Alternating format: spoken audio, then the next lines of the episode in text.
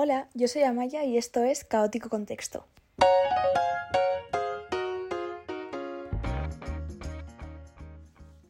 Mm, la verdad que no tenía muy claro de qué quería hablar esta semana. Y mm, bueno, al final, o sea, bueno, ha sido una semana un poco caótica porque no he estado nada en mi casa y tal. Entonces, como que he estado muy desconectada de la realidad. Además, he estado sin cobertura varios días. Entonces, em, he decidido que voy a hablar de todas las cosas que al volver he dicho eh, que está pasando. Así que, eh, nada, voy a hablar sobre eso. Mm, no tenía muy claro mm, en qué temas meterme y en cuáles no, porque me daba un poco, mm, un poco miedo dar mi opinión sobre ciertas cosas, pero al final he pensado que esto va a ser un espacio para mí para hablar de todo lo que me, me nace hablar y pues al final todos los temas controvertidos y tal, pues a mí me encantan. Y todos los temas que generan debate y demás, a mí es algo de lo que generalmente me gusta opinar. Entonces, pues he decidido que mm, voy a hablar sobre esas cosas también. Y nada, esto va a ser un poco diferente a lo que yo tenía pensado hacer y a lo que creo que voy a seguir haciendo, en el podcast y tal, pero bueno, mm, que, vamos a hacer un poco repasito así a noticias de esta semana que, bueno, no noticias, pero bueno, sí, a cosas de esta semana que yo he dicho, ¿qué está pasando? ¿Qué locura es esta? Em, vale, voy a empezar por un tema realmente intenso, eh, pero bueno, mm, nos lo quitamos así de primeras. Eh, vale, todo lo que está pasando con Ana Obregón a mí me tiene mal. vale, eh, bueno, yo lo voy a resumir un poco, aunque me imagino que mm, que por lo general sabréis la noticia porque la verdad que ha sido bastante comentada, pero bueno, yo la resumo. Y mm, tampoco me voy a meter muy en profundidad en el tema porque es muy intenso, pero sí que quería dar mi opinión. Eh, vale, bueno, lo que ha pasado con Ana Obregón, bueno, Ana Obregón es una señora que, mm, que, es famosa desde hace muchos años en el mundillo de la televisión en España, en plan por hacer 800.000 cosas. Yo creo que ha sido actriz, presentadora, famosa en sí, vamos, de todo un poco y es como muy importante así en el mundillo del corazón, de la prensa del corazón y tal. Em, y bueno, tiene 68 años y ¿qué pasa? Que hace un, par de años o así su hijo murió por cáncer y desde entonces como que, mm, pues nada, como que se ha vuelto, o sea, ya se hablaba mucho de ella siempre, pero ahora como que se ha vuelto a hablar más todavía y ella como que pues el duelo lo está llevando como buenamente puede, porque al final es una cosa muy complicada, yo solo entiendo, es muy difícil que tu hijo muera. ¿Qué pasa? Que pues hace como una semana o así salió una portada que decía, la portada decía esto, eh, Ana Obregón ha ido a Estados Unidos a ser madre otra vez o algo así, no me acuerdo cómo era literalmente, pero más o menos esa era la portada y el titular. Y bueno, era una foto de Ana Obregón saliendo de un hospital de Estados Unidos con un bebé en brazos. ¿Vale? ¿Qué pasa? Que lo que... Mm, o sea, lo que estaba pasando es que Ana Obregón había ido a Estados Unidos a mm, coger el bebé que, mm, que había comprado por gestación subrogada. Entonces, em, nada, pues como que a raíz de esto se generó mucha polémica por varias cosas. Em, bueno, para empezar, mm, aparte de la gestación subrogada, que lo voy a comentar como al final de esto, eh, se comentó en plan que, que hace Ana Obregón teniendo una hija con 68 años. O sea, mm, que yo sé que la edad no te incapacita para, para nada, pero 68 mm, años es una edad complicada para tener una criatura a la que criar, porque eso, mm, hay cosas que igual no puedes hacer con ella, o aparte de eso, mm, el tiempo que vas a poder estar con ella es mucho menos, en teoría, del que podrías estar si tienes un hijo con 35 años. No sé, o sea que obviamente luego te pueden pasar mil cosas y bueno, también puedes estar poco tiempo que la tengas más joven, pero bueno, en principio pues eso, no sé, como que la edad y tal, a mí me parece un poco de... Mm, bueno, todo en general este tema me parece como de ser una persona egoísta y no pensar tanto en mm, el bebé que vas a tener, sino en ti y lo que tú necesitas. Porque otro punto que también se ha criticado mucho de este caso es el tema de que ha tenido este bebé, bueno, sí, ha comprado este bebé para poder... Mm, como llenar el vacío que le ha dejado la muerte de su hijo. Y... Mm, a ver, o sea, los hijos no, no funcionan así. Bueno, es que además cuando salió la portada, eh, Ana Obregón subió a su Instagram una foto de la portada, yo creo que era como una captura y ponía en el pie de foto y tal, ponía eh, tal, nos han pillado, no sé qué, no sé cuántos, eh, ya nunca más voy a estar sola, me has mm, devuelto la vida, no sé, o sea, no, me acuerdo cómo era, pero era como algo así. No se puede tener un hijo para llenar el vacío de otro o para mm, conseguir esa felicidad que tú necesitas. O sea, tú no tienes un hijo porque tú lo necesites, no es un derecho tener un hijo.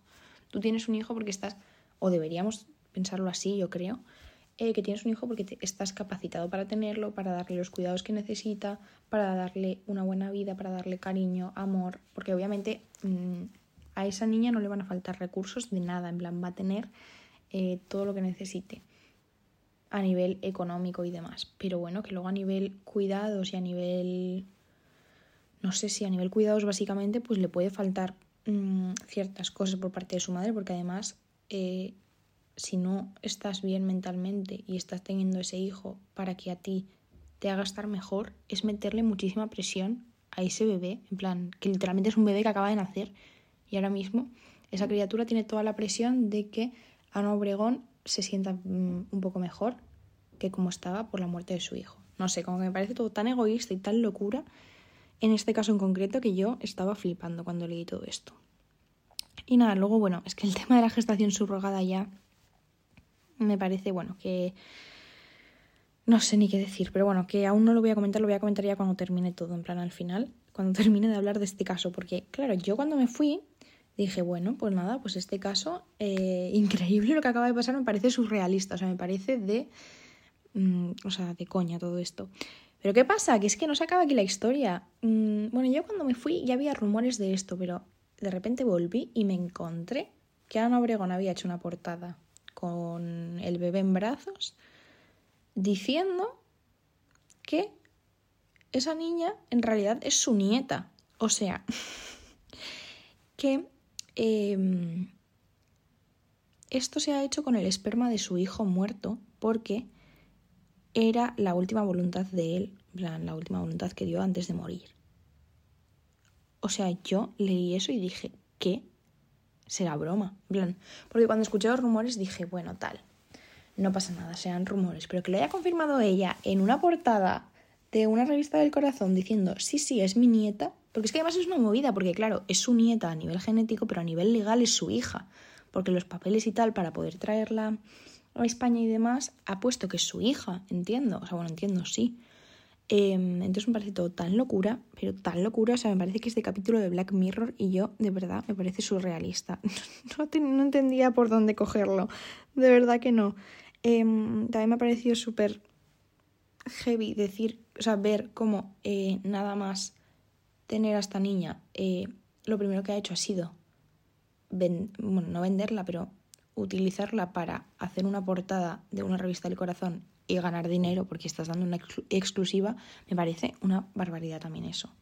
O sea, mm, ¿cómo haces eso con una niña tan pequeña que es que no tiene ningún tipo de capacidad de decisión de si quiere ser famosa o no, de si quiere salir en la prensa, de sin nada? O sea, Mm, no, por favor, esto es otro tema que también hablaré en algún momento, el tema de la exposición infantil, eso de tanto influencers como gente famosa y tal, que es que es una barbaridad y es una locura, y luego esos niños lo tienen que pasar fatal.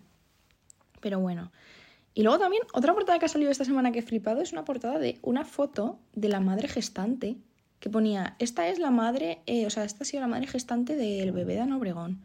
Y es como, estamos tontos, o sea, ¿qué hacéis? La prensa, en plan, ¿qué os pasa? sacando una portada de esta buena señora que no tiene nada, o sea, que no se quiere meter en esto, entiendo, en plan. Bueno, que igual luego resulta que sí, pero que en principio entiendo que no quiere tener nada que ver con esto, en plan, simplemente ha tenido este bebé y se lo ha dado a Ana Obregón y ya está, o sea, no... ¿Qué haces haciendo una portada de ella? O sea, no entiendo nada. He flipado con eso también y yo lo estaba mirando y decía, qué barbaridad. Y también ponía en la portada de, ella, de la, madre gestante, ponía que eh, ya había tenido que recurrir a esto en otras ocasiones por necesidad económica, el tema de la gestación subrogada. Entonces, em, nada, o sea, me parece, ahora ya sí que me voy a meter en el tema de la gestación subrogada y como que lo voy a apartar un poco de Ana Obregón porque no me parece como que la crítica tenga que ser enfocada solo a ella, sino que esto es un problema muy fuerte, en plan, y muy grande y que va mucho más allá de Ana Obregón y de eso, de una persona en concreto, sino que es un problema mucho más general. Em, me parece muy fuerte que eh, haya gente que realmente considere que la gestación subrogada es algo que se puede regular y algo que, mm, que, se puede hacer de forma altruista. O sea, la gestación subrogada es una forma de explotar el cuerpo de las mujeres. Mm, es que es una forma más de hacer eso. Porque al final, mm, ¿quiénes van a recurrir a eso? ¿Quiénes se van a ofrecer para ser madres gestantes? Aquellas que necesitan dinero de forma urgente y de forma rápida, entre comillas. nadie se va a someter a esto de forma altruista. ¿Qué mujer va a querer pasar un embarazo? Un parto, eh, todos los cambios hormonales que esto supone, separarte de, del bebé, que eso también tiene que ser traumático. ¿Qué persona va a querer hacer eso? Es que ninguna, obviamente ninguna lo va a querer hacer de forma altruista. La gente que lo hace es la gente que necesita dinero. Y eso se ve, pues, por ejemplo, en este caso, que la madre gestante ya había tenido que recurrir a esto en otras ocasiones. Entonces, mm, como que me parece muy fuerte que nos planteemos en serio, o sea, que haya gente que se plantee en serio regular esto de forma, mm, o sea, y hacer que sea un proceso altruista y tal, porque es una cosa que es que no tiene sentido. ¿Qué persona va a querer hacerlo de forma altruista? Es que si lo piensas fríamente te das cuenta de que nadie o casi nadie se va a querer someter a eso. Y mm, nada, luego también me parece muy fuerte que eh, siendo ilegal en España sea tan fácil coger e irte a otro país si tienes dinero, mm, comprar un bebé y volverte a España con ese bebé. Que luego yo no dudo que, les o sea, que críen a esos bebés bien, que con todo el amor del mundo, que, sean sus hijos y demás. Pero es que el problema está en la forma en la que ha nacido ese bebé. No puede ser que para eh, conseguir tu deseo de ser padre o de ser madre, porque es lo que tú quieres ser, eh, explotes a otra persona que está en una situación de necesidad. O sea, es que no se puede, no se puede, de verdad. Yo lo pienso fríamente y no entiendo cómo hay gente que cree que sí. No lo entiendo, me explota la cabeza, pero bueno. Para terminar ya con este tema, em, yo quiero recomendar un temazo eh, de Zahara que se llama Hoy la bestia cena en casa y que habla un poco sobre esto de la gestación subrogada y que dice una frase que a mí me parece que resume todo genial y que, que es, eh, si eres tan valiente, préstame tú tu vientre. Y la verdad que es lo que le diría a todo el mundo que está como súper a tope con el tema de la regularización de la gestación subrogada. Bueno, ahora tengo como muchas cosas más que quiero mencionar que son un poco menos intensas, porque la verdad que esto sido un poco demasiado igual, pero bueno, da igual, no pasa nada. Em, bueno, estoy muy emocionada. El Osasuna se ha clasificado para la final de la Copa del Rey. Vale, a mí el fútbol me viene a dar igual, pero estoy como muy emocionada por esto, porque es que el Osasuna eh, desde 2005 no se clasifica para esto, para la final. En 2005 perdió contra el Betis la final de la Copa del Rey.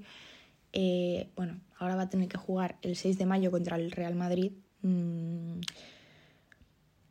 Pero bueno, yo ya simplemente con que haya llegado hasta aquí estoy bastante contenta. Eh, me ha hecho mucha ilusión. Mm, no lo sé, o sea, aunque el fútbol no me, no me encante, yo cada cosa que consigo Osasuna a mí me hace ilusión, porque es un equipo chiquito eh, es el equipo de mi ciudad y a mí me hace muy feliz. Mm, sí, cada vez que, consiguen algo, no sé, eh, me hace mucha ilusión.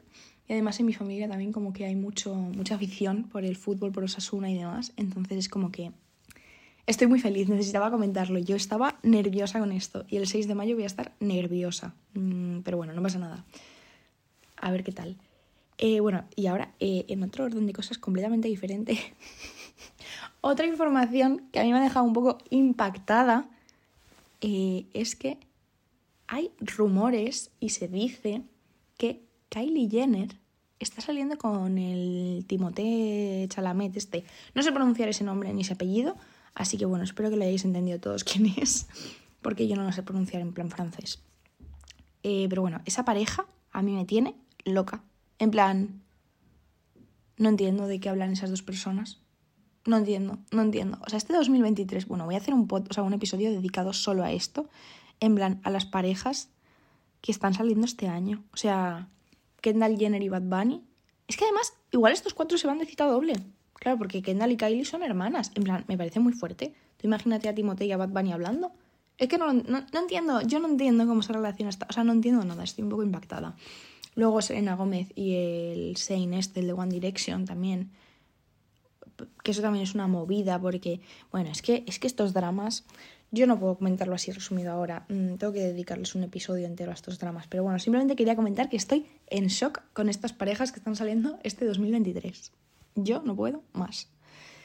Y otras cosas que quería comentar así de forma rápida, mm, porque tampoco quiero alargar demasiado eh, este capítulo, pero bueno, mm, voy a comentarlo así rápido. Eh, estoy súper emocionada con la segunda película del Joker. O sea, no entendéis cómo emocionada estoy con esto. A mí la primera me encantó. Es una película que me ha gustado muchísimo y que para mí fue como que la vi en un momento que dije, ¡buah! Mm, locura, en plan, me encantó. Em, claro, entonces cuando vi que anunciaban la segunda, eh, que iba a estar Lady Gaga, eh, bueno, y Joaquín Phoenix, em, y que decían que iba a ser un musical, yo dije, ¿qué? O sea, me muero. No entendía muy bien cómo lo iban a enfocar y han ido saliendo imágenes, eso, de Lady Gaga y de Joaquín Phoenix y tal, y estoy emocionadísima, o sea, no puedo más. Ya han terminado el rodaje y se va a estrenar el 4 de octubre de 2024. 24, me han quedado demasiado. No entiendo, no puedo más. O sea, yo necesito que se estrene antes, quiero echarme a llorar, pero bueno, estoy muy emocionada. Cada foto que ha salido eh, a mí me ha dejado impactada y me encanta. O sea, sé que me va a gustar seguro, es que estoy tan segura. Y bueno, luego, mmm, otra cosilla así, eh, también de películas. Eh, simplemente que hay dos comedias románticas que, bueno, mmm, no sé si una ya se ha terminado de grabar o no, pero bueno, que se están grabando y tal, que estoy muy nerviosa porque va a ser eso, porque amo las comedias románticas, pero es verdad que en los últimos años están siendo un desastre y son bastante malas.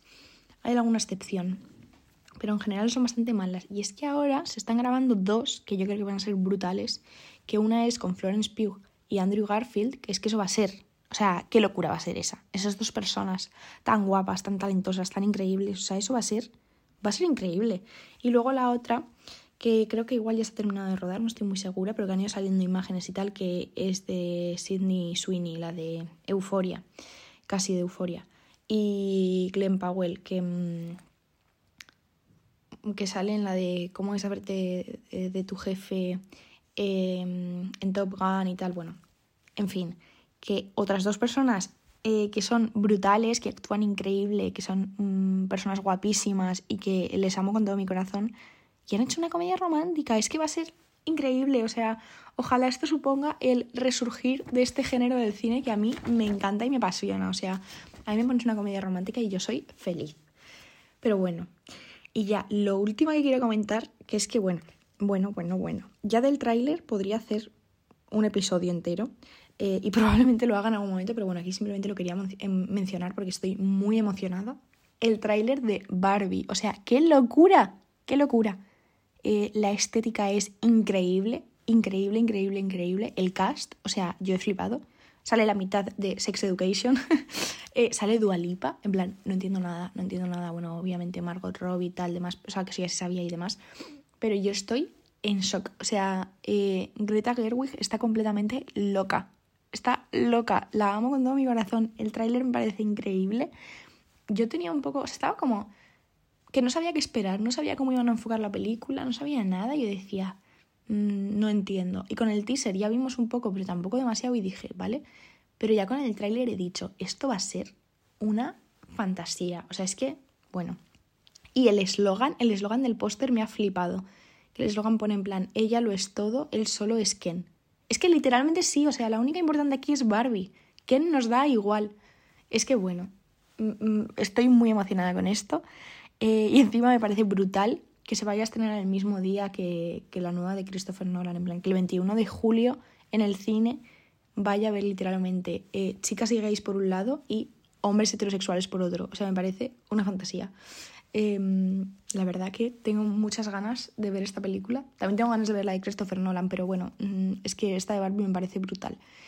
Y eso que más adelante ya haré un episodio como en más profundidad de simplemente el tráiler de esta peli y de todo lo que mmm, significa esta película. Pero, pero bueno, quería mencionarlo porque estoy...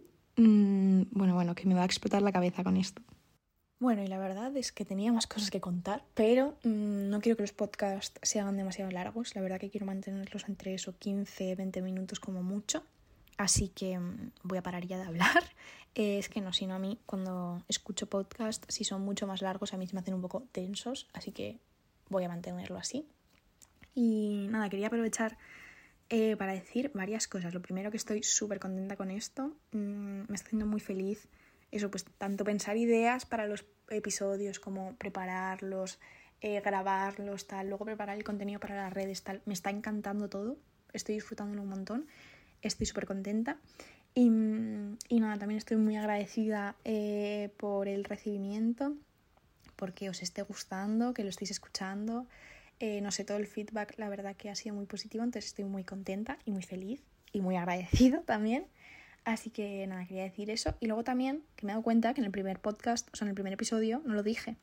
Y, nada, es que, eh, bueno, que aparte de esto, también están las redes sociales, que bueno, en Instagram y en TikTok el usuario es caótico.contexto y en Twitter es caótico contexto.